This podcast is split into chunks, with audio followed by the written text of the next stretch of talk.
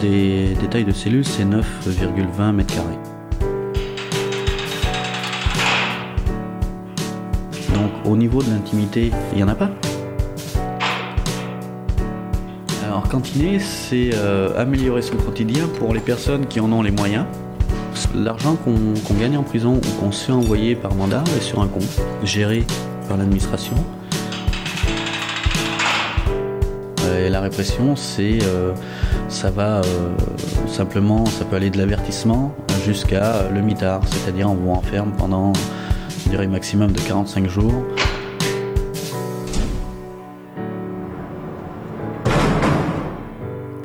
La fouille à nu, ou fouille intégrale, est une pratique banalisée en prison qui porte atteinte à la dignité humaine. Par cette émission sur Syllab, le Génépi Rennes souhaite inverser les rôles en infligeant cette pratique à l'institution carcérale. Le Génépi est une association qui milite pour le décloisonnement des institutions carcérales. Nous mobilisons aujourd'hui les, les ondes afin de vous proposer une réflexion sur le thème du travail en prison, dans le but de vous éclairer sur les conditions de 16 000 détenus qui y occupent une activité. Sanctions pénales et travail ont un lien très fort dans l'histoire. Les bannis de la société, ceux qui lui avaient causé un tort, étaient envoyés loin de leur famille, loin de leur environnement sociétal, pour exercer un travail pour la société afin de racheter leur peine. Si la situation a bien sûr évolué, que l'on ne peut pas comparer le bagne aux prisons actuelles, l'émission Fouille nu va tenter aujourd'hui de vous décrire la place qu'occupe le travail dans les prisons françaises. En France, aujourd'hui, 69 375 personnes sont derrière les barreaux, réparties dans 250 établissements. 69 375 âmes emprisonnées après avoir commis une infraction pénale, les privant de leur liberté d'aller et venir. Les prisons, mises en lumière dernièrement pour leur insalubrité, font souvent l'objet d'une désinformation et restent finalement un milieu obscur pour le grand public, alors qu'il est un enjeu politique majeur. En France, en prison, 16 000 personnes travaillent légalement, parfois pour presque rien, à la fois pour faire tourner la prison en exerçant un travail pour l'établissement et ses occupants, comme faire la plonge, couper les cheveux des autres détenus, faire des petits travaux de manutention, et à la fois pour des entreprises privées et des institutions publiques qui proposent également différents types d'emplois, trouvant des conditions de travail incomparables. En effet, vous n'auriez jamais pu croire que des personnes en France étaient payées 3 euros de l'heure. Et pourtant, ils sont bien là. Et il est impossible de vous dresser un cadre précis, puisque cela dépend de la politique interne de chaque établissement et de l'enveloppe budgétaire dont dispose celui-ci. Ce dont nous sommes sûrs toutefois, c'est que la demande de travail des détenus n'est clairement pas satisfaite. Alors pourquoi le travail, du latin tripalium, l'instrument de torture, est-il si prisé dans la prison? Comment se déroule le cadre du travail? Durant une petite heure, nous, et là, Salut. Gaëlle, Bonjour. et moi-même, Margot, bénévole des Génépi, allons tenter de répondre à ces questions, de vous parler des conditions, des droits des personnes détenues, et nous vous proposerons également le témoignage d'une ancienne personne incarcérée et une comparaison avec la situation des pays étrangers. On remercie également Caroline à la technique. Prenez, la, prenez place, nous sommes là pour une heure afin de vous faire entrer en détention et de savoir un peu plus ce que vivent vos concitoyens, ceux oubliés du cadre législatif habituel. La question que je me pose, moi, c'est de savoir en quoi le travail du- en, en quoi le droit du travail ne franchit-il pas les portes du pénitencier? Bah, pour faire euh, un petit récapitulatif, poser les bases dès le départ, en moyenne, sur l'année 2014, 16 490 personnes disposaient d'un emploi en détention, sur un total de, comme tu l'as dit Margot, 67 609 personnes incarcérées, soit 24,4% seulement. Et quels sont les critères d'accès au travail? Alors, les demandes d'accès au travail, elles sont reçues puis examinées par la commission pluridisciplinaire unique, qui est présidée par le chef d'établissement pénitentiaire ou l'un de ses représentants. Et en principe, le poste est attribué en fonction des capacités physiques et intellectuelles du détenu, mais aussi de l'influence que ce travail peut exercer sur les perspectives de réinsertion. Sa situation familiale, sa situation financière et l'existence de parties civiles à indemniser doivent aussi être prises en compte. Donc sur le papier, ça a l'air plutôt bien. Mais en réalité, des objectifs de maintien de l'ordre, de prévention des évasions et de préservation des intérêts des concessionnaires en vue de les fidéliser prévalent souvent. Même une fois inscrits sur la liste des travailleurs, les détenus ne sont même pas sûrs de travailler tout de suite. Ils peuvent être inscrits sur une liste d'attente et attendre plusieurs jours, semaines, parfois plus encore, pour qu'un poste se libère. Ça me fait penser à un exemple euh, quand j'intervenais euh, à la prison de Vezin à Rennes. Euh, en atelier, des détenus m'ont parlé justement euh, de, leur accès au travail. Ils m'ont dit que quand ils sont entrés en détention, ils ont postulé pour le poste de coiffeur qui était vacant. Et ils ont attendu plusieurs semaines, plusieurs mois, Le poste est resté vacant et on ne leur a pas proposé. Un jour, un nouveau détenu est arrivé. Le jour même, on lui a proposé le poste. Ouais, et en plus, bah, un refus qui serait opposé à une demande d'emploi ne peut pas non plus être contesté devant le juge administratif. Donc même pour ces, ces détenus que tu as rencontrés, euh, si vous voulez se plaindre de quoi que ce soit, c'est pas possible. Et le Conseil d'État a considéré en 2007 que le refus d'accès au travail ne constituait qu'une mesure de gestion interne à l'administration et que cela ne constituait donc pas un motif de plainte pour les personnes euh, concernées. Et on peut quand même ici faire une petite comparaison avec le reste euh, de l'Europe, puisque en Allemagne, l'administration pénitentiaire se doit de donner un emploi ou une activité à la personne détenue selon ses aptitudes et ses goûts. Et en fait, euh, hormis le Danemark et l'Espagne, tous les pays posent le caractère obligatoire du travail en, détention, même si en réalité, euh, c'est plus, 15 à 20 des détenus allemands ne travaillent pas, contre 60 euh, des détenus anglais qui ne travaillent pas. Donc le principe est joli, mais loin d'être respecté, mais finalement c'est quand même mieux que la situation qu'on a actuellement en France. Oui, et puis pour revenir sur le fait que c'est l'administration pénitentiaire qui gère le travail, euh, l'exemple par exemple de la punition. Si un détenu est trouvé avec un objet qu'il n'est pas censé posséder, il peut être puni, donc euh, envoyé euh, en isolement. Et en plus de ça, on peut lui l'empêcher de travailler pendant deux mois. Donc même s'il a un travail, il peut être puni de travail et ne pas avoir de salaire pendant deux mois. Mais euh, du coup, de quel genre d'emploi il s'agit? Alors en prison, les détenus peuvent travailler dans le cadre du service général. Sont dans ce cas-là employés par l'administration pénitentiaire et ils effectuent des travaux d'entretien des locaux ou des tâches vouées à assurer le fonctionnement de l'établissement. Donc par exemple, cuisinier ou plongeur, coiffeur, ou ils peuvent même distribuer les repas aux autres détenus. Ils peuvent également travailler en production industrielle ou faire des travaux de manufacture.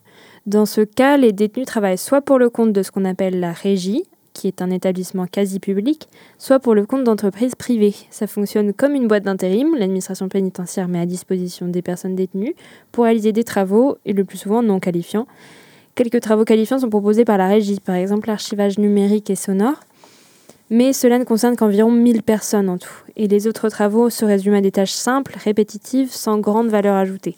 Par exemple, la mise en filet d'oignon ou des opérations de pliage, d'assemblage de brochures ou de manutention. Et euh, on a vu récemment que des activités du secteur tertiaire commençaient à se développer. Par exemple, euh, des centres d'appel téléphoniques gérés par des entreprises privées ont été installés dans quelques prisons, notamment dans le centre pénitentiaire de Rennes. Donc par exemple à Vezin, il y a l'entreprise GEPSA qui, euh, qui a la gérance des ateliers. Donc c'est eux qui décrochent des contrats avec par exemple Mini Cooper pour euh, faire euh, des joints de voiture ou avec SFR pour faire des câblages DMI, des chargeurs ou pour Auchan. Par exemple un empaquetage de compote. Ils ont aussi eu des couches pour enfants. ils ont bossé avec Yves Rocher ou alors pour, ils ont fait des prospectus publicitaires. Donc en gros, ce que vous retrouvez, ce que vous allez faire euh, dans vos courses ou je sais pas, Made in France ou quoi que ce soit, bah, c'est peut-être en fait fait à Vezin euh, par, euh, par les mecs incarcérés. Et Caroline est justement allée rencontrer Catherine, du coup, qui a 49 ans, qui est une ancienne détenue au centre pénitentiaire pour femmes de Rennes, qui a été libérée en 2013 et qui a bien voulu partager avec nous son expérience du travail en prison à la prison, tout est fait par les, détenus. Il n'y a pas une société qui vient faire le ménage, euh, la nourriture, tout est fait par, euh, par les détenus. Donc il y avait la possibilité de faire le ménage ou, euh, ou travailler en cuisine ou travailler, il y a un atelier de confection parce qu'on fait également les, les uniformes du personnel sont faits à Rennes. au tout début, j'ai fait une formation euh, j'ai passé mon, bac et deux BTS, assistant de direction et après assistant manager. Ils connaissent tout notre cursus qu'on a fait avant. Donc moi, mhm. j'ai toujours travaillé, j'étais secrétaire de direction. J'avais réussi à avoir un bon poste par l'ancienneté, mais je n'avais qu'un BEP. Et euh, l'instituteur euh, a senti que j'avais euh, un bon niveau, donc on, m'a mis en formation. Pendant cinq ans, j'étais à l'école. On fait des formations rémunérées. Grâce à la Cour européenne, on, on est payé, je crois, 2,26 euros de l'heure. Donc là, elle parle de la rémunération de ces formations, mais du coup, pour la rémunération du travail, bah alors là, encore une fois, c'est euh, c'est hyper inégalitaire en fait. Par exemple, une petite anecdote que j'ai trouvée en, faisant mon, mon TD de, de, droit du travail euh, pour l'école. En novembre 2011, Brahim S, 37 ans, détenu à la maison d'arrêt de Metz, a travaillé pendant 5h30. Il a œuvré à la confection d'enveloppes avec une fenêtre transparente pour le compte de l'entreprise Sodexo Justice Service. En mars 2010, pour 16h30 de travail, il a été payé en net 23 centimes au total. Il avait perçu un salaire net global de 2,86 euros. En mai 2010, pour 27h30, sa paye s'était élevée à 20,75 euros. En février 2012, après avoir touché 38,43 euros pour 22 heures d'enveloppe collée, il en eut assez. Il en, a, parlé à son avocat ainsi qu'à un co-détenu, Yacine Tigargar, ayant travaillé lui-même de septembre 2010 à février 2012 à 3,13 euros de l'heure pour la même société Sodexo. Cette histoire a donc fait l'objet d'une saisine du Conseil de prud'homme de Metz, d'une question prioritaire de constitutionnalité. Donc en fait, une question prioritaire de constitutionnalité, elle peut être posée par n'importe quel citoyen qui euh, souhaite demander si telle disposition légale est conforme à la Constitution française. Donc, dans ce cas-là, sa, question était sur la compatibilité avec la Constitution des dispositions de l'article 717-3 du Code de procédure pénale qui dénie l'application du droit du travail aux détenus qui travaillent, justement. Et le Conseil de prud'homme, non, pardon, le Conseil constitutionnel, c'est allé jusqu'au Conseil constitutionnel, a quand même répondu que les dispositions contestées ne méconnaissaient pas le principe d'égalité ni aucun autre droit ou liberté que la Constitution garantit. je vous rappelle que euh, dans la Constitution, il y a un principe d'égalité et un respect dû à la dignité des personnes. Et aussi que la sauvegarde de la dignité de la personne contre toute forme d'asservissement et de dégradation est un principe à valeur constitutionnelle. Et en plus, cette décision a été hum, très contestée dans le milieu universitaire, puisque finalement, une pétition avait été signée par je crois, 300 universitaires, de, de, nombreux professeurs de droit, pour qu'on puisse euh, faire euh, quelque chose, euh, une application concrète du droit du travail dans les prisons. Moi, je crois que c'était 375 universitaires français en 2015 qui avaient signé cette pétition. Comme quoi, les génépistes ne sont pas les seuls à être outrés de ces, de ces conditions. Parce qu'en fait, la vie en détention, elle a un coût entre 150 et 200 euros par mois. Et euh, bah d'ailleurs, c'est ce que Christine nous expliquait euh, dans son interview à, Caroline. Sur la, les sommes que l'on perçoit, même si au début, quand je travaillais pas, euh, les 200 premiers euros, ils sont pour nous. On ne touche rien. Dès que vous recevez plus de 200 euros, il y a 20% qui est pris pour la partie civile, parce qu'on est obligé de payer, et 10% qui est bloqué pour votre pécule à la sortie. La prison, c'est comme à l'extérieur. Hein. Il y a des gens, euh, si on veut s'en sortir, on peut travailler. moi, j'en ai vu, elles, avaient rien. Donc, quand on n'a rien, je crois qu'ils donnent par. Euh, ça s'appelle les indigents. Ils donnent une somme, je crois que c'est 7 euros par mois. Ça, c'est la détention qui le donne. Ils donnent euh, du papier toilette, du dentifrice et, et du savon. Aux téléopératrices, là, c'était nettement plus intéressant. C'était 7 euros de l'heure. Et donc, pour faire une comparaison avec ce que Catherine vient de dire, euh, la France n'est pas la seule à, accorder euh, ce petit revenu aux, indigents, puisque le Danemark et les Pays-Bas assurent également un revenu aux personnes qui ne travaillent pas euh, pour leur permettre justement de cantiner. D'accord. Moi, je vous ai entendu, entendu dire beaucoup de choses, mais je suis quand même restée bloquée sur 16h30 de travail et payé 23 centimes. Enfin, comment c'est possible? Bah, en fait, euh, bah, ce cas-là de, de, Brahim et de, euh, de Yacine qui ont, qui ont saisi le Conseil de prud'homme de Metz, ils posaient la question de la constitutionnalité de l'article euh, 717-3 du Code de procédure pénale, en fait, qui dit les relations de travail des personnes incarcérées ne font pas l'objet d'un contrat de travail. Tout simplement. Donc, c'est-à-dire que quand on n'a pas de contrat de travail, eh ben, on n'a pas toutes les garanties qu'offre un contrat de travail. Mais du coup, ce qu'ils ont trouvé à la place, parce qu'il faut bien que ça s'organise d'une manière ou d'une autre, ces relations de travail, c'est un acte d'engagement professionnel qui a été prévu par la loi pénitentiaire de 2009 et qui promettait de grandes et belles choses. Finalement, la seule avancée de cette loi était de prévoir un taux horaire de rémunération qui varie selon la nature du travail, encore. Donc 45% du SMIC horaire brut pour les travaux en production et entre 33 et 20% du SMIC pour les personnes travaillant au service général. Donc on a déjà vu que l'accès au travail n'était pas... Euh, égal pour tous. Ils font pas le travail qu'ils veulent et en plus ça va avoir un impact sur leur salaire et donc un impact sur leurs conditions de vie euh, en détention logiquement.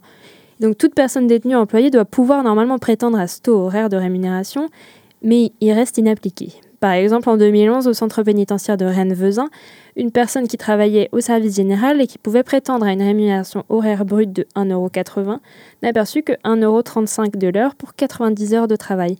Et à la fin du mois, elle n'a donc touché que 122,10 euros, alors qu'elle aurait dû bénéficier de 162 euros si les textes avaient été appliqués. Donc ça fait peut-être que 40 euros en moins, mais 40 euros en moins en prison, on peut s'acheter beaucoup. Mais même à l'extérieur d'ailleurs. Bah oui, 40 euros, euh, c'est pas négligeable. Et euh, tu as parlé du contrat de travail. Est-ce que tu veux bien, Gaëlle, s'il te plaît, euh, expliquer un peu ce que c'est un contrat de travail? Bah, En fait, un contrat de travail, c'est c'est une façon d'encadrer les relations de travail. Ça assure une sécurité juridique, c'est-à-dire que ça te permet d'avoir des droits, des garanties, ça te permet un peu euh, grossièrement de pas te faire niquer par ton patron ou à ton patron de pas se faire niquer par un de ses salariés. Ça, ça encadre les obligations de chacun, ça permet de conventionner, d'établir des règles qui, qui régissent les relations de travail. Par exemple, tout bête, ça te permet de faire grève et de revendiquer tes droits et ça te permet d'obtenir une réparation quand tu subis un dommage. Par exemple, si tu te fais euh, licencier euh, pour un motif injustifié en fait. Et ça, ça permet de pas faire n'importe quoi. D'accord. Et bah, du coup, on a parlé des conséquences que le fait de ne pas avoir de contrat de travail avait sur le salaire. Est-ce que ça a d'autres conséquences en dehors du salaire? Et eh ben, En gros, en, en conséquence, euh, les travailleurs détenus ne peuvent pas prétendre à des congés payés, à l'assurance chômage non plus, ou au versement d'indemnités en cas de chômage technique, d'arrêt maladie ou d'accident du travail. Ils ne peuvent pas non plus prévaloir des règles encadrant les procédures de licenciement ou des droits syndicaux. Il n'y a en prison ni droit d'action collective, ni droit à représentation collective. Les détenus ne peuvent ni faire grève, ni se constituer en syndicat, ni participer à un comité d'hygiène, de sécurité et des conditions de travail. Ce qui, je rappelle, tout ce qui est droit de grève ou représentation syndicale, ce sont des principes à valeur constitutionnelle. Donc on ne traite pas les détenus comme des citoyens normaux au sein de l'administration pénitentiaire finalement. Et Exactement, on peut se demander ce qui se passe au niveau européen, voir si la France s'inscrit euh, dans une politique, euh, je dirais, constante, ou si au contraire, euh, les autres pays agissent différemment. Et donc on peut commencer à s'intéresser par le salaire minimum, puisque finalement c'est le nerf de la guerre. Et en Espagne, on a un organisme particulier qui fixe chaque année un salaire minimum qui est souvent très proche de celui qu'on a à l'extérieur, ce qui est plutôt favorable et ce qui permet une, euh, une possibilité de, réinsertion. Euh, on sait que les détenus âgés anglais ont le droit au salaire minimum anglais. Alors, pourquoi les détenus âgés c'est difficile. À euh, partir de quand on est âgé? Voilà, donc c'est un petit peu arbitraire là aussi, mais là encore, on reste proche d'une idée de réinsertion. Et donc en Allemagne, euh, le salaire des détenus correspond par contre à 9% du salaire moyen payé à l'extérieur. Mais c'est 9% pour tous les détenus du coup. Voilà, donc ça c'est égalitaire, mais c'est risible. C'est vraiment rien. Alors par contre, pour l'indemnisation chômage, on a quelque chose de très positif en Angleterre, puisque si un détenu demande un travail, mais que celui-ci ne peut pas lui être proposé, il aura le droit à une indemnisation chômage. Alors elle n'est pas énorme, mais elle a quand même le mérite d'exister. Et en Allemagne, à condition d'avoir travaillé 360 jours au cours des trois dernières années, le détenu a le droit de toucher à une assurance chômage. Et ce qui n'est pas du tout le cas euh, pour la France et l'Italie. Et donc concernant le temps de travail, en Allemagne et en Italie, euh, on applique les mêmes règles que celles que l'on trouve à l'extérieur. Et en Angleterre, on ne peut pas faire plus de 10 heures par jour, ce qui semble euh, ensuite difficile en même temps. Et en France, euh, la moyenne se trouverait entre 28 heures et 35 heures. Mais de toute façon, ça reste très variable d'un établissement à un autre et des besoins qu'on trouve. Et donc, on respecte en principe le sacro-saint repos hebdomadaire et jours fériés en France, Italie, Allemagne et Angleterre. En principe, ouais. Par contre, en pratique, euh, apparemment, c'est plus compliqué. Le droit au repos hebdomadaire et aux jours fériés n'est pas toujours respecté euh, au service général notamment aux cuisines ou au service de maintenance. Dans certains cas, les personnes travaillent tout le mois sans journée de repos. Je lisais justement un, un témoignage d'un détenu sur le site de euh, l'Observatoire international des prisons qui disait Mon travail consiste à mettre des épingles dans des sachets. Un carton de 30 sachets est rémunéré 1,33€. Il nous est demandé d'en remplir 20 par jour. Pour y arriver, nous travaillons les jours fériés et les week-ends. C'est interdit en principe, mais la direction ferme les yeux. Nous avons besoin d'argent pour subvenir à nos besoins. Et donc, on peut du coup quand même voir comment ça se passe au niveau des congés payés en Allemagne, puisque les détenus allemands ont quand même le droit à 24 jours de congés payés pour 30 jours en Espagne et évidemment aucun en France ni en Angleterre. On est bien d'accord quand même que les détenus restent des citoyens français? Normalement, ouais, dans les. D'accord, ok, non, mais parce que j'étais pas sûre là, j'étais pas tout à fait sûre. Donc, euh, étant donné que ce sont des citoyens, ils ont le droit d'aller au prud'homme, non Enfin, leurs droits ne sont pas respectés. Bon, bah alors un droit en plus, en moins, euh, pas de contrat de travail, bah, pas de prud'homme en fait. Euh, bah, les prud'hommes, ça pourrait te permettre de dénoncer effectivement les abus de ton employeur au niveau des salaires, des horaires, d'un licenciement injustifié ou, comme on dit, sans cause réelle et sérieuse, quand ton employeur ne respecte pas ses obligations contractuelles. Mais là, bah, obligation contractuelle, il n'y en a pas parce qu'il n'y a pas de contrat, tout simplement. Donc, euh, je sais pas, si toi, cet été, tu bosses au black, tu vas pas te dire, euh, bah, mon patron n'a pas respecté euh, mes droits. Bah non, en fait, t'en avais pas parce que tu bossais au black, donc tu n'iras jamais, je sais pas, poursuivre ton employeur devant, devant le conseil de prud'homme, en fait. Bah là, c'est pareil. D'accord. Donc, pour conclure, pas de pas d'accès au prud'homme, pas d'accès au Conseil d'État, le Conseil constitutionnel leur voit pas le problème. Droits. Donc, a priori. Euh, bah, en fait, le, le, pouvoir est un peu dans les mains du législateur, quoi.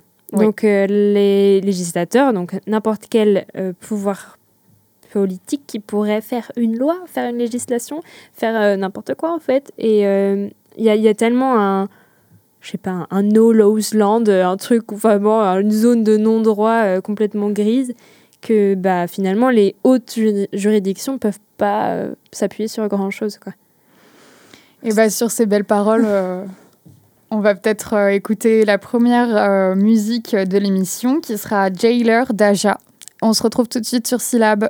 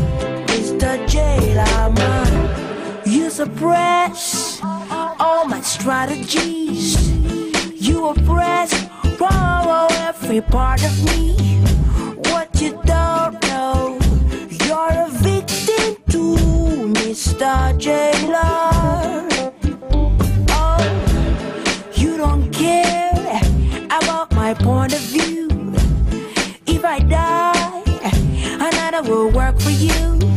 So you treat me like a modern slave, Mr. Jailer.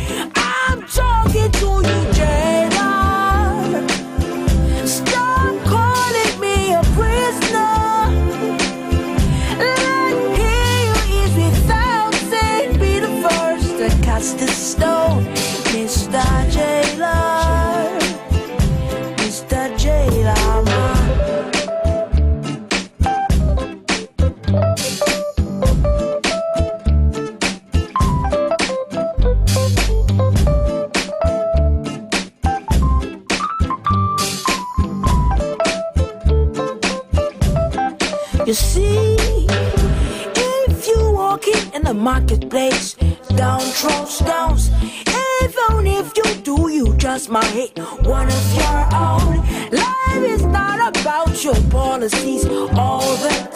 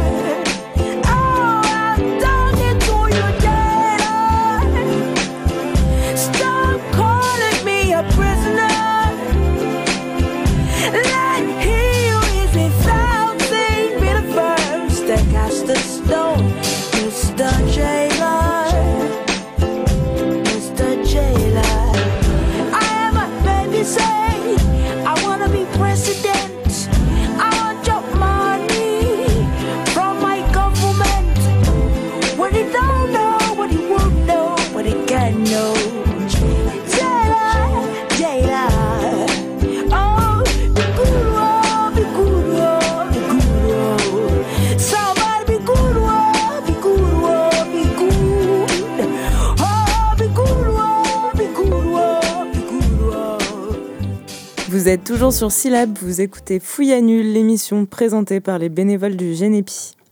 Alors, pour en revenir à ce qu'on disait, euh, on parlait du travail, du droit du travail qui n'est pas respecté en prison. Et du coup, euh, j'aimerais savoir bah, pourquoi ils acceptent de travailler? Pourquoi le travail en prison est-il si prisé? Bah, c'est vrai que quand on voit tout ce qu'on a dit là depuis le début, on se demande finalement bah, pourquoi. euh, Je pense qu'il y a très certainement des, des détenus qui ne veulent pas travailler aussi pour ces raisons-là, parce que on a l'impression qu'il n'y a pas tant de raisons que ça. Mais bon, en fait, il y a quand même, euh, bah, comme dit tout à l'heure, il faut environ 200 euros en fait pour faire face aux besoins de première nécessité et garder un lien avec l'extérieur. Donc c'est pas non plus euh, des produits de luxe en fait, c'est l'achat de produits d'hygiène, euh, d'unités téléphoniques, la location du frigo, la location de la télé. Enfin, c'est vraiment des trucs euh, très basiques quoi. Et du coup, on peut écouter euh, Catherine, que Caroline a interviewée, et qui nous donne, elle, justement, les raisons qui l'ont poussée à accepter euh, un travail dans le cadre de sa détention. En prison, on doit tout s'acheter. Parce que j'entends souvent, euh, maintenant, quand je suis à l'extérieur, ou je vois sur Facebook, que les gens disent euh, en prison, on est logé, nourri, blanchi. Euh, la seule chose qui est vraie, c'est qu'on est nourri, on, nous donne à manger, mais bon, il faut aimer ce qu'on nous donne. Sinon, on doit tout acheter. On doit s'acheter euh, tout ce qu'on a besoin pour euh, se laver. si on veut autre chose que le repas, ben, ça se paye. Les gens qui fument, ben, c'est le même prix que dehors. Et ben voilà, hein, on paye tout et on paye pour avoir la télé, alors que les gens pensent qu'on a la télé gratuite. C'est super intéressant ce qu'elle dit. Euh, quand je vois sur Facebook, euh, les gens pensent que on se paye des trucs. Enfin, et en fait, euh, il y a beaucoup beaucoup de clichés sur ce que les détenus s'achètent à l'intérieur, beaucoup de fantasmes aussi. Alors qu'en fait, bah, c'est ce qu'elle dit. La télé, la télé, elle se paye aussi. Enfin, c'est plein de petites choses qu'il faut acheter de nouveau. Et à parler de la nourriture, je parlais avec un, un ancien détenu il n'y a pas si longtemps qui me racontait que la, la bouffe qu'on leur donnait en fait en détention, il était à Toulouse, elle était immangeable. Alors, et je, je il pas l'air d'être la personne très difficile en fait. Et euh, et ne faut surtout pas, euh, si vous avez le malheur d'être musulman ou d'avoir un régime alimentaire euh, différent du régime alimentaire euh, classique, on va dire, bah il va falloir tout s'acheter aussi en plus, quoi. Donc avec les euh, 150 euros que vous aurez gagnés dans la, bah dans la le mois. Si vous les gagnez. Si vous les gagnez, il y aura peut-être, il y a très certainement une partie civile à indemniser. Il y a, il y a, il y a peut-être votre famille qui a aussi besoin d'argent. Enfin, j'en sais rien. Mais en fait, euh, vous rentrez très, sou- très souvent sans argent ou avec peu d'argent et vous ressortez avec encore moins. Surtout que le choix des aliments à acheter est très limité. Euh, J'ai pu voir à Vezin une liste, on leur propose quelques fruits, quelques légumes, mais c'est finalement très limité par rapport euh, aux besoins et aux envies qu'on peut avoir en tant qu'être humain, puisque finalement, il faut bien répondre à... On peut avoir, même si on est détenu, avoir des petites envies de petits plaisirs, et ce qui finalement n'est pas le cas. Et les prix sont même sensiblement euh, supérieurs à ceux euh, de l'extérieur. Et je crois même qu'on a des anecdotes un peu euh, croustillantes concernant le papier toilette, euh, si l'une d'entre vous veut nous en parler. Ouais, le papier toilette, c'est les détenus de Vezin qui me l'ont dit. On leur donne un rouleau de papier toilette par semaine. Euh, Pour la cellule. pour la cellule. Donc, en maison euh, d'arrêt, ils sont 2, 3, 4. c'est ça. Donc, euh, enfin, je sais pas vous, mais moi, euh, j'ai besoin de plus d'un rouleau de papier toilette par semaine, quoi. Non, mais ouais, c'est ça. Mais la liste dont tu parlais, Margot, euh, c'est- la cantine, en fait. C'est ce qu'on donne aux détenus toutes les semaines, je crois. Où euh, c'est un petit tableau avec des, des choix très limités de, de produits euh, achetables. Et donc, vous avez juste à cocher ce que vous voulez. Donc, c'est ça, les prix sont, sont souvent un petit peu plus chers que, euh, qu'à l'extérieur. Et c'est là, ça leur est pas fourni. Tout ça ne leur est pas fourni par la prison, donc euh, ils sont obligés de se les payer. Donc ne vous inquiétez pas pour vos impôts, euh, puisque finalement c'est juste le strict minimum et on ne leur paye pas euh, CanalSat comme euh, ce que certains citoyens peuvent malheureusement croire dans tous les faits euh, des informations qu'il y a autour de la prison. Et ce que je suis en train de me dire, moi, c'est surtout, en fait, en fonction du poste auquel tu as droit ou auquel on te fait accéder, et donc euh, la rémunération qu'on te propose, enfin, ça a forcément instauré une certaine hiérarchie dans, dans la prison, en fait, et euh, entre les détenus. Enfin, à chaque fois, ça me fait penser, si on parle culture populaire, dans... dans la série Orange is the New Black, on les voit vachement bien. C'est un peu caricatural, mais elles ont, elles ont des postes. On sent bien que c'est comment dire, c'est très arbitraire la façon dont on les place sur leur poste. Donc il y a les cuisines, il y a le jardin, euh, il y a euh, le- l'entretien euh, des, des douches WC, il y a les filles qui sont à la blanchisserie. Et en fait, elles sont réparties dans ces, dans ces sur ces différents postes en fonction de leur, leur groupe ethnique en fait. Et on voit très bien qu'au début, dans les cuisines, c'est les blanches qui ont, qui ont le- les meilleurs postes parce que la cuisine, en fait, on fait tourner la boutique quoi. Et, euh, et quand, euh, quand elle tombe un peu et que c'est finalement le groupe des latinos qui prend le, qui prend le pouvoir, enfin, c'est vraiment une question de pouvoir. Quoi. Donc encore plus que dans la société extérieure, on recrée la mini-société avec moins de gens, avec beaucoup plus de, beaucoup plus de conséquences et du coup une hiérarchie euh, hyper forte. quoi. Parce que finalement, on est vraiment caractérisé par son travail en tant que personne. Et donc, on, retrouve la même Bah, en chose. fait, c'est les avantages qu'on te donne ou les inconvénients de ton travail et ça fait, ça fait une, euh, ouais, une échelle sociale. quoi. Mais ouais, ça, ça fait une échelle sociale et, et autre chose en fait. Enfin, le fait de travailler en prison, euh, pour commencer, c'est sûr que ça leur apporte de l'argent. Donc, comme on en a parlé depuis tout à l'heure, ils ont besoin de vivre dans les meilleures conditions euh, possibles en fait, de gagner de l'argent euh, pour pouvoir se nourrir, pour pouvoir nettoyer leurs cellules, pour pouvoir se nettoyer eux-mêmes. Euh, et, et comme tu le disais, ben, avoir un, un- un statut, en fait, avoir un statut dans la prison. Parce que celui qui travaille, il a un statut. Le coiffeur, c'est le coiffeur. Tout le monde le connaît, tout le monde va le voir. Il est C'est peut-être encore même mieux vu par les surveillants parce que il a aussi plus de liberté. On, l'oublie vachement, mais euh, bah, sortir de sa cellule pour aller bosser, bah, celui qui est coiffeur, par exemple, euh, il est euh, toute la journée, il a la possibilité de voir du monde, il a la possibilité de discuter avec les détenus, avec les surveillants. Son quotidien est beaucoup plus supportable que les autres qui restent euh, bah, 22 heures sur 24 dans leur cellule, en fait. Mais bien sûr, parce qu'il ne faut pas oublier qu'ils sont enfermés dans des cellules de 9 mètres carrés, 22 heures sur 24 en maison d'arrêt. Donc, euh, je sais pas, vous, euh, imaginez-vous, quoi. Mettez-vous à leur place euh, dans 9 mètres carrés avec un ou plusieurs co-détenus que vous n'avez pas choisis, avec qui euh, peut-être vous vous entendrez, peut-être pas, mais même, imaginons, admettons que vous vous entendez avec eux, c'est pas supportable de rester enfermé avec la même personne 22 heures sur 24, sur, dans 9 mètres carrés. C'est- vous avez envie de sortir en fait. Moi j'aurais envie de sortir Mm. et de, de travailler, bah, ça, ça, ça donne cette liberté de, de pouvoir s'échapper. Bah, je pense que ouais, déjà, d'une part, on aurait très très envie de sortir. Et en plus, le fait de pas pouvoir et d'être euh, d'être dans cette, cet espace euh, très confiné. Enfin, moi déjà, étant un peu claustro, ça aurait été c'est une, catastrophe. Mais en plus, euh, ça me donnerait pas du tout envie d'avoir. euh, Enfin, je vois pas comment, en, en restreignant ton horizon et en restreignant ton espace vital, tu vas avoir des perspectives plus larges en fait. Enfin, je comprends pas bien. Dans ta tête, euh, ça va pas aller beaucoup plus loin non plus. Bien sûr, c'est que c'est comme un double enfermement en fait.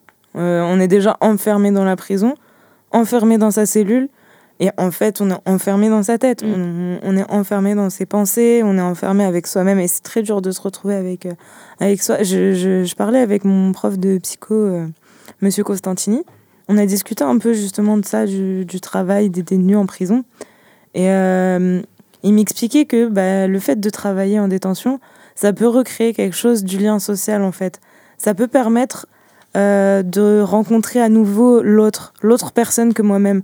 Je suis plus constamment enfermée dans mon esprit avec moi-même. Je sors et je rencontre des gens, je discute avec d'autres personnes.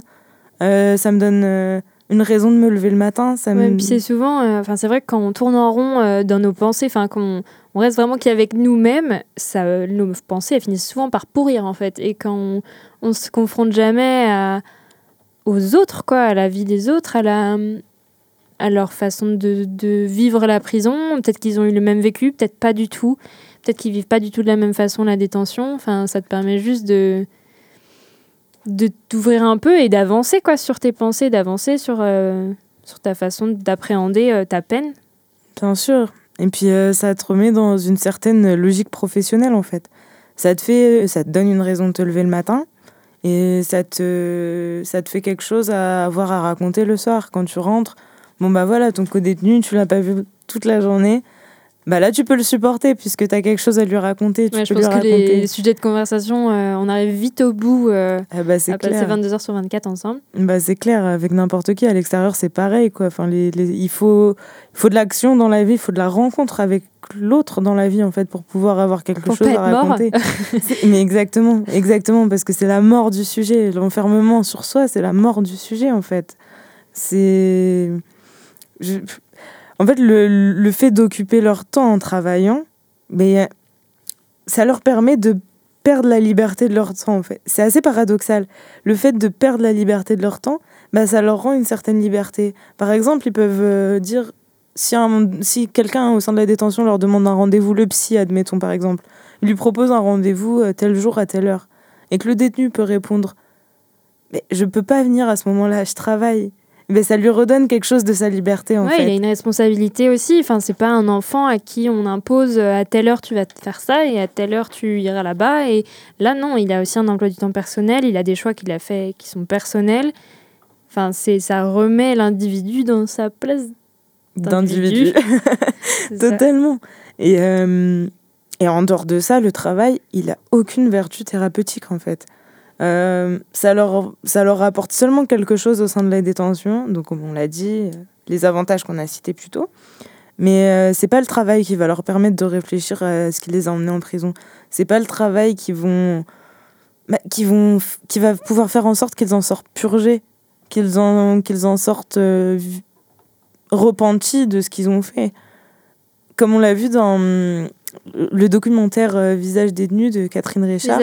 Défendu, non J'ai dit quoi Visage détenu. Ah bah le lapsus, le lapsus révélateur. Le, ouais, le documentaire par- de Catherine Richard. Ouais, ça visage défendu.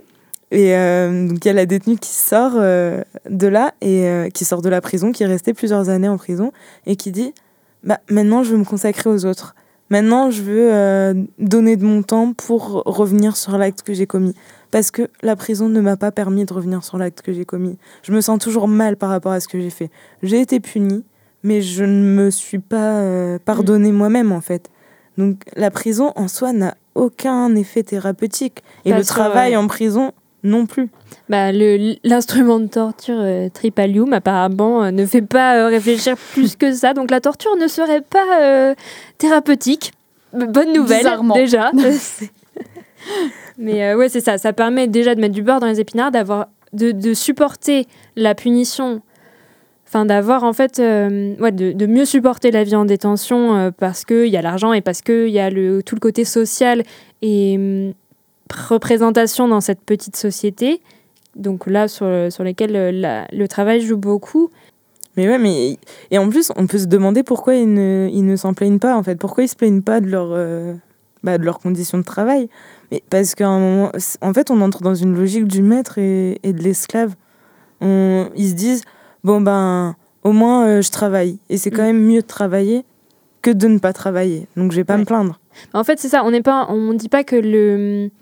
Bien sûr qu'ils ont de la chance de, ils ont de la chance de travailler, comme euh, des gens à l'extérieur ont de la chance de travailler, mais ça n'a rien à voir avec l'objectif de réinsertion que de vrai euh, soutenir en fait le travail à l'origine. Ils sont quand même en prison, certes, pour avoir. euh, enfin, la première, le premier objectif aujourd'hui en France, c'est de, de punir la prison, mais le deuxième est quand même de réinsérer. Alors que là, on les, on les a coupés complètement dans leur cellule de 9 mètres carrés, euh, ce serait plus une insertion qu'une réinsertion. Mais, euh, mais le travail, normalement, devrait amener à ça.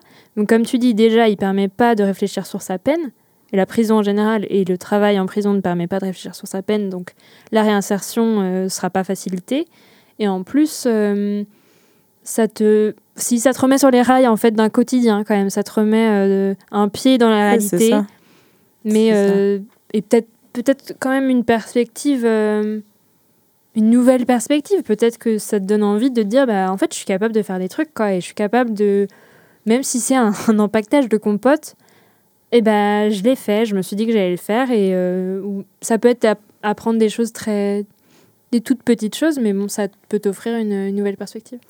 D'ailleurs, euh, le Danemark, l'Espagne euh, et la plupart des autres... euh, non, pardon. La plupart des pays européens, à l'exception du Danemark, de l'Espagne et de la France, pensent comme toi, puisqu'ils posent l'obligation de travailler pour les détenus et au moins de suivre l'obligation de, l'obligation de suivre une formation. Ça, ce serait déjà une super avancée d'avoir une formation pour, enfin, au moins proposer à chaque détenu. Après, tu peux pas forcer quelqu'un à se former. Et euh, je lisais un truc de la commission d'enquête parlementaire en- qui a dit en 2000 l'absence de respect du droit du travail ruine la conception même du travail pénal comme outil d'insertion. Donc, ce ce qu'on disait là, c'est que la conception du travail aujourd'hui en prison, est complètement contraire à l'objectif du travail en prison, qui est la réinsertion. Tout à fait. Est-ce qu'on pourrait écouter peut-être ce que Catherine, euh, 49 ans, ancienne détenue, a à dire là-dessus? C'est vraiment un lieu de, travail. Quand, moi, quand j'étais là-bas, j'avais pas l'impression d'être en détention. On, est content euh, le lundi d'aller travailler et euh, le vendredi, ben, on est content, euh, comme les gens à l'extérieur, on est en week-end. Ben, on, a quand même besoin de se reposer parce que ben, le travail sur une plateforme téléphonique, c'est très rébarbatif. Du coup, euh, bah, elle, elle se demande du coup, enfin, la question qu'on peut se poser maintenant, je pense, c'est vraiment de savoir si le travail en prison est nécessaire Mm. ou pas. Bah, le travail comme il est aujourd'hui, je pense qu'on est toutes d'accord pour dire qu'il n'est pas, il est pas idéal, quoi, clairement. Et en plus, le fait que ce soit pas, enfin, faut déjà avoir un travail qui n'est pas, ce qui n'est pas acquis du tout. Mais bah, moi personnellement, enfin, mon avis, c'est que un truc dont n'importe, euh, dont tous les êtres humains ont besoin, c'est de se sentir utile, de se sentir responsable. euh, et, euh, et pas infantilisé en fait et c'est ce que la prison fait tous les jours et c'est hyper infantilisant comme euh, comme système. Vous avez là, vous avez 5 ans, quoi. Vous êtes en capacité de comprendre les ordres et d'obéir, mais vous n'êtes pas en capacité de prendre euh, des décisions tout seul. Donc, pour une réinsertion, une autonomie, une indépendance, ça marche pas trop. Enfin, Et au-delà de tous les arguments qu'on a pu dire jusqu'à maintenant, il y a aussi euh, l'aspect auquel il faut penser que ça permet de ne pas avoir un gros trou sur son CV euh, à la sortie et donc pour avoir une perspective d'emploi en sortant ensuite de prison. Et après, je me demande si euh, finalement occuper un travail dans la prison, ça permet d'éviter la maladie peut-être psychologique et la, la, surmédic- la, surmédic- la surconsommation de médicaments. sur médicamentation, voilà. Bah, euh, L'aspect psychologique, moi, j'en ai parlé un peu euh, rapidement, certes, mais le fait de travailler, oui, ça peut aider, comme je le disais, à, à entrer à nouveau dans le lien social, ça peut aider à ne pas être euh, enfermé avec euh, ses propres pensées. Mais moi, je vois pas le travail en tant que tel. qui- En fait, il y a quelque chose qui peut venir à la place du travail et occuper cette fonction. Euh, si on, admettons, on donne un salaire euh, minimum à tous les individus, un salaire universel à tous les détenus, pardon, qui sont des individus, euh, euh, et qu'on leur propose des tâches au sein de la prison, mais des tâches euh, bah, courantes en fait, Euh, la cuisine, bah, comme tu le disais en fait dans Comme Orange is the New Black, euh, qui une communauté à part entière. Ouais, mais et- justement pas pas non plus séparé ça pourrait enfin tourner en fait comme une communauté comme bah, le lundi ou les jours pairs telle telle personne vous faites euh, je sais pas moi le ménage et, telle telle personne vous faites la cuisine et puis les jours impairs ça change enfin un truc où en fait on se on prend soin de notre environnement et on essaie de faire des trucs ensemble et on se donne des responsabilités mutuellement. Quoi.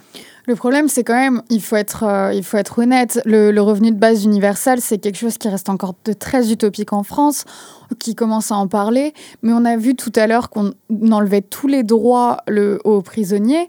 Euh, Est-ce que les gens et le législateur seraient capables de d'offrir un revenu de base universel sans réelle contrepartie? Ça me semble difficile, même si ça me paraît euh, aux, aux militants génépistes euh, idéal. Euh, Sans contrepartie, je suis pas d'accord parce que finalement, le travail qui effectueraient les détenus, même si ça serait pas considéré comme un travail à part entière, ça empêcherait, ça permettrait au- au- à l'administration pénitentiaire de ne pas employer les personnes qui sont là pour faire ça. Donc, euh, au final, sur les salaires qu'ils économiseraient, ils pourraient payer les détenus euh, pour ce travail. Et alors du coup, est-ce qu'on garderait euh, l'aspect du travail privé qui existe, enfin pour les entreprises privées? Absolument pas. Enfin, moi, je, je, je suis totalement contre. non. Je ne suis pas d'accord. Non, mais non, ben, ou alors, ou alors, s'ils travaillent pour des entreprises privées, Ils vont à l'extérieur. ils sortent de la prison. Mm. Comme n'importe qui, n'importe quel citoyen qui travaille pour une entreprise privée se déplace de chez lui jusqu'- jusqu'à l'entreprise et a un, un salaire euh, au SMIC minimum. Et dans ce cas, c'est les mêmes conditions pour les détenus, sinon rien. Et euh, enfin, moi, je, je dis pas ça parce que je suis bénévole au Génépi, mais je trouve qu'il y a un truc qui est hyper efficace pour, euh, pour se sentir bien, en fait, pour se donner un but et une nouvelle perspective, c'est de, bah, de se sentir utile, de, de entre guillemets, euh, rendre quelque chose, enfin, apporter quelque chose aux autres, et tout simplement, en fait, la solidarité, l'entraide. Et du coup, je me demande, enfin, comment la société pourrait réagir si c'était des détenus ou des anciens détenus qui distribuaient la soupe populaire, par exemple, ou euh, qui euh, faisaient n'importe quel travail dans une association humanitaire. Ou, et dans enfin, je trouve que ça, ça donne vachement d'estime de soi. Ça permet de se sentir, euh, de se sentir fort un peu. Enfin, je sais pas, il n'y a pas un syndrome euh, super-héros euh, en psycho, mais tu dis, bah, j'en suis capable et c'est pas un super pouvoir, mais en fait, je l'ai fait tout seul, quoi et j'ai fait du bien à quelqu'un. Et en plus, dans la perspective de se dire j'avais fait du mal avant à- aux autres. Et Bien sûr, ça peut ça avoir un effet thérapeutique, du coup. à, tu, tu te rappelles, tu m'avais parlé d'une d'une micro-société euh, qui avait une autre façon de voir euh, la Ouais. peine. euh, Ouais, une société prémoderne euh, qui, qui fonctionnait d'une manière. euh, Enfin, je trouve ça génial. C'est quand un individu au sein de la société avait commis un délit ou un crime, on le punissait. Pour le punir, on, on détruisait ses biens, sa maison par exemple. Mm. Donc euh, voilà, il y, a eu- il y, a, il y a la punition. Et après, qu'est-ce qu'il y a? On le laisse se débrouiller? Ben non. Tous les, tous les autres euh, habitants. habitants, ouais, tous les autres individus qui composent la société viennent l'aider à reconstruire sa maison. Enfin, c'est génial. Mais c'est ça, t'as fait une connerie. on, te le fait, on te le fait comprendre, mais après, euh, c'est pas pour autant que, que tu vas être tout seul euh, dans, à te morfondre, quoi, et à, et à pas savoir comment réparer? Oui, puisqu'aujourd'hui, en fait, on demande euh, au- à la personne détenue de euh, se purger de sa peine seule et d'effectuer des travaux, par exemple, soit pour euh, des entreprises publiques ou des entreprises privées, quasiment gratuitement, mais sans qu'ils se sentent utiles, puisque c'est des tâches pas forcément valorisantes et valorisées dans la société. On n'appuie pas du tout euh, sur sont- l'intérêt général, en fait. Ils Enfin, sont juste, juste utiles au capital, en fait. Et c'est encore le Ça capital. dénonce Ouais, je suis désolée, mais c'est encore mais le oui, capital qui se renfloue les poches euh, sur, euh, sur les détenus. On pourrait en parler pendant des heures. hein oui. On pourrait, en effet. Et du coup, ben, on, on va conclure cette première émission euh, Fouille à nu, qui est animée par les bénévoles du Génépi sur euh, aujourd'hui le droit du travail en prison, ou justement le travail en prison. Euh, pour plus d'informations, vous pouvez euh, aller visiter le site de l'Observatoire international des prisons qui a un rapport sur le travail en prison. Il y a aussi euh, le site du contrôleur général des lieux de privation de liberté qui publie plein de choses très intéressantes. Et donc nous espérons, chers auditeurs, que vous avez passé un agréable moment en notre compagnie. Et on attend vos retours sur notre page Facebook Fouille à nu. Et on vous dit à très bientôt. On espère vous retrouver dès le mois prochain pour débattre ensemble sur un nouveau thème qui touche bien évidemment à la prison. Et on remercie encore une fois Caro à la technique, l'équipe de Syllab pour nous avoir accordé leur confiance, à Catherine pour avoir partagé avec nous son expérience, le professeur Constantini et enfin à toute l'équipe du Génépi Run qui œuvre tous les À jours tous les copains. pour décloisonner la société et la prison. Et donc ne fermez pas les yeux sur la prison, soyez curieux et ouverts et à très bientôt. À très bientôt. À très vite, c'était un plaisir de faire cette émission avec vous.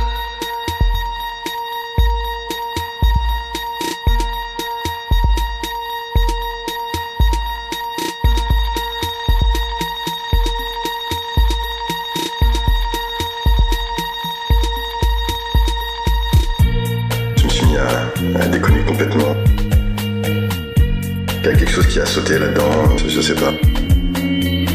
Je pense que c'est parce qu'inconsciemment, j'ai eu l'impression de, de perdre le contrôle. De perdre le contrôle sur toutes les choses dans lesquelles j'étais impliqué, sur tous les éléments de ma vie.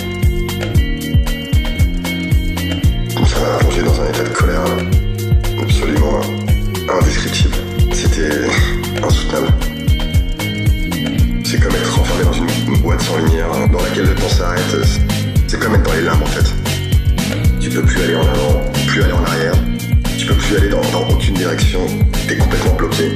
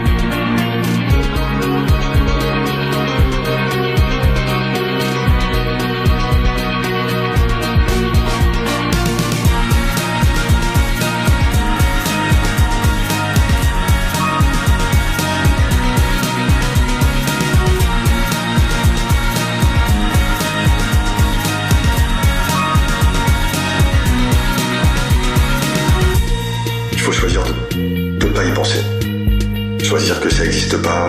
Choisir de pas avoir de problème avec ça. Il faut sortir. Il faut voir ses amis. Et attendre que ça revienne.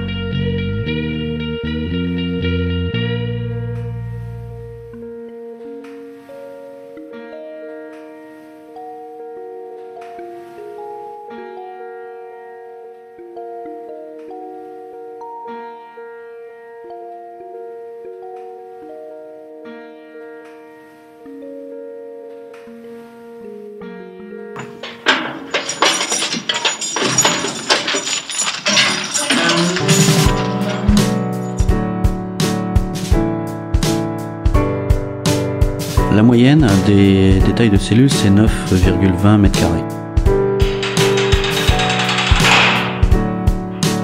Donc au niveau de l'intimité, il n'y en a pas?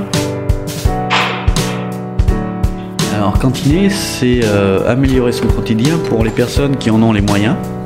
L'argent qu'on gagne en prison ou qu'on se fait envoyer par mandat est sur un compte géré par l'administration. La répression, euh, ça va euh, simplement, ça peut aller de l'avertissement jusqu'à le mitard, c'est-à-dire on vous enferme pendant, je dirais, maximum de 45 jours